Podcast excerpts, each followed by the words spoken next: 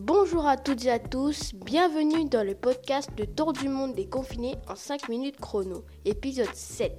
Je suis Terence, élève en 5e en Guyane, et dans le cadre de la semaine de la presse et des médias à la maison, hashtag SPMM 2020, je vous retrouve dans ce podcast dans lequel j'échange avec des personnes qui partageront avec moi leur quotidien en pleine pandémie de Covid-19. Dans ce septième épisode, nous concluons notre série en Asie après Kuala Lumpur puis Hong Kong, nous retrouvons Michael qui habite à Tokyo. Bonjour Michael, est-ce que tu m'entends bien? Bonjour Terence, je t'entends très bien. Alors merci de m'accorder ces quelques minutes. Cela va faire environ 10 ans que tu vis à Tokyo et tu travailles dans le marketing, je crois. Alors je suis à Tokyo depuis 2012, donc ça va faire 8 ans, pas loin de, de 10. Et euh, je travaille, alors c'est pas vraiment dans le marketing, je suis dans, le digital. Je suis en charge de toutes les activités euh, digitales euh, pour Kanzo Japon. Donc je m'occupe de la gestion de leur site, leur, leur boutique en ligne, leur site e-commerce japonais, et ainsi que de la vente des, produits Kanzo sur d'autres plateformes japonaises locales. Je m'occupe aussi d'autres activités digitales comme le CRM, c'est l'envoi de de, newsletters, l'envoi d'emails euh, aux clients euh, et, voilà, toutes les activités digitales. Alors, on va rentrer dans le vif du sujet. Le Covid-19 a forcé de nombreux pays dans le monde à prendre des mesures strictes pour tenter d'endiguer sa progression. Qu'en est-il du Japon qui, je crois, a opté pour une gestion différente de la crise? Alors oui, au Japon, le Japon était un des premiers pays à avoir des, cas de Covid-19 euh, après la Chine, vu qu'on est, on est très proche de la Chine. Euh, il y a eu notamment beaucoup de cas d'abord à Hokkaido, qui est l'île euh, tout au nord de l'archipel du Japon. et au départ, ils ont réagi assez rapidement. Le gouverneur de Hokkaido a décidé de fermer les écoles. Donc ça, ça a été quelque chose d'assez important. Ils ont fermé aussi beaucoup de commerces.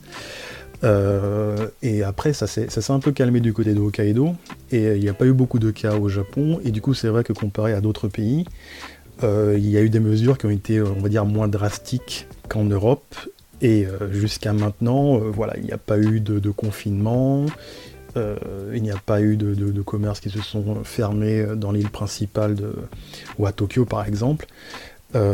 jusqu'à maintenant, c'était très très très doux, on va dire, comme, euh, comme, comme, attitude de la part du gouvernement japonais. Le gouvernement japonais avait une attitude très, très douce par rapport à ça. Je ne sais pas si douce est le mot exact, mais voilà, il n'était pas aussi ferme, drastique et, euh, dur qu'en Europe, euh, par exemple. Le Japon doit normalement accueillir les Jeux olympiques qui sont l'événement sportif de cette année. Cela a-t-il pesé dans cette gestion plus douce de la crise, pour reprendre tes termes, du gouvernement japonais? Alors oui, ce serait une des, théories qui, expliquerait euh, cette gestion du gouvernement japonais.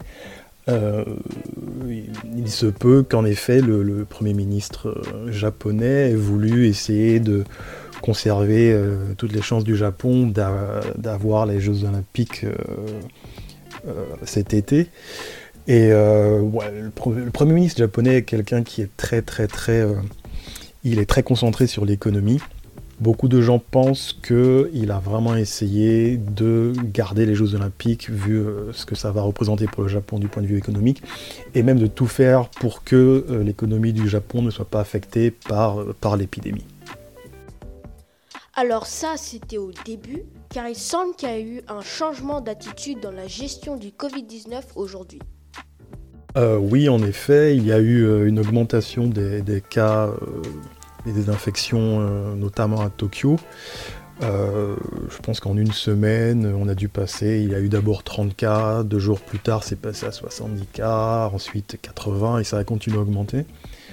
Euh, il y a eu de plus en plus de pression sur le gouvernement pour, pour voilà, mettre en place des mesures un peu plus restrictives. Et depuis hier, le, le Japon, le Premier ministre a annoncé un état d'urgence dans euh, cette euh, préfecture du Japon, notamment Tokyo. Euh, et, ça veut dire que là, il y a beaucoup de, commerces qui, ont, qui, vont commencer à fermer. donc voilà, donc ce n'est pas aussi encore restrictif qu'en France, par exemple, parce que le Japon n'a pas les, outils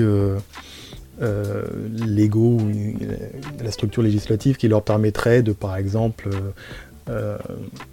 mettre une amende à quelqu'un qui est, qui, qui, est, dehors alors que cette personne devrait être, être chez elle, ou voilà, de faire la même chose à des entreprises ou à des commerces, ça ils ne peuvent pas le faire.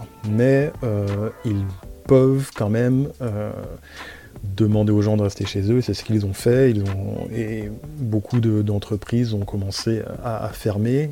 On espère que ça fera qu'il y aura un bon effet, qu'il y aura moins de monde, euh, notamment dans les rues de Tokyo. Du coup, comment tu fais toi? Est-ce que tu te rends au travail comme d'habitude ou alors tu restes chez toi? Alors de mon côté, le télétravail avait été mis en place euh, au début du mois de mars. Euh, ce n'était pas euh, tous les jours. on a commencé deux fois par semaine, après on a augmenté à trois fois par semaine.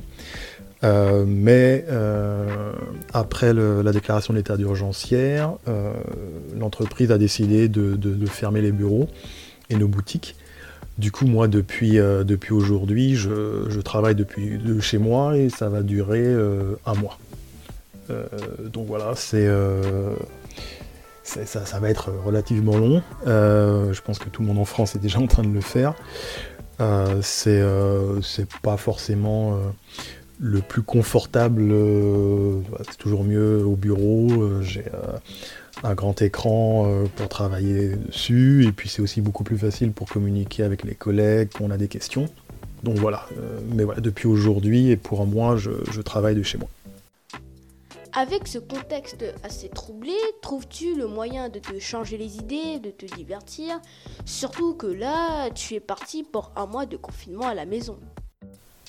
Euh, alors euh, j'ai un petit peu de chance parce que mon appartement a une petite terrasse, donc euh, quand je veux prendre l'air, je peux aller sur, sur la terrasse. Et en plus là, il commence à faire un peu meilleur, donc voilà, je peux me mettre sur, sur la table dehors. Et c'est tout petit, mais ça permet d'être un peu à l'extérieur. Et ensuite, en général, ce que je fais le soir, je vais juste sortir, m'aérer un peu. Je reste dans, le quartier, donc je ne m'éloigne pas du tout. Je passe dans des petits chemins où il n'y a pas de monde.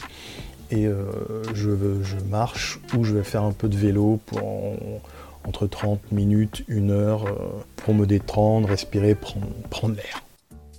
Alors merci Michael pour cet échange. C'était très intéressant d'avoir ton point de vue ainsi qu'un état des lieux provenant du Japon. Pas de problème, c'était avec grand plaisir. Et euh, bah, fais attention à toi et euh, à rester bien au chaud à la maison et, en sécurité. Euh, et, à bientôt. Au revoir. Nous arrivons au terme de cet épisode à Tokyo qui par la même occasion marque la fin de notre série en Asie. Pour notre prochaine étape, nous nous rendrons dans l'État de la Louisiane aux États-Unis. Tous les regards sont depuis quelques jours braqués sur l'État américain qui connaît une explosion des cas de Covid-19 et qui est devenu l'une des régions où la pandémie se répand le plus rapidement dans le pays. Nous nous entretiendrons avec une famille installée à Bâton Rouge qui reviendra avec nous sur leur quotidien. D'ici là, portez-vous bien et n'oubliez pas, je sais que c'est difficile, mais restez chez vous. À bientôt!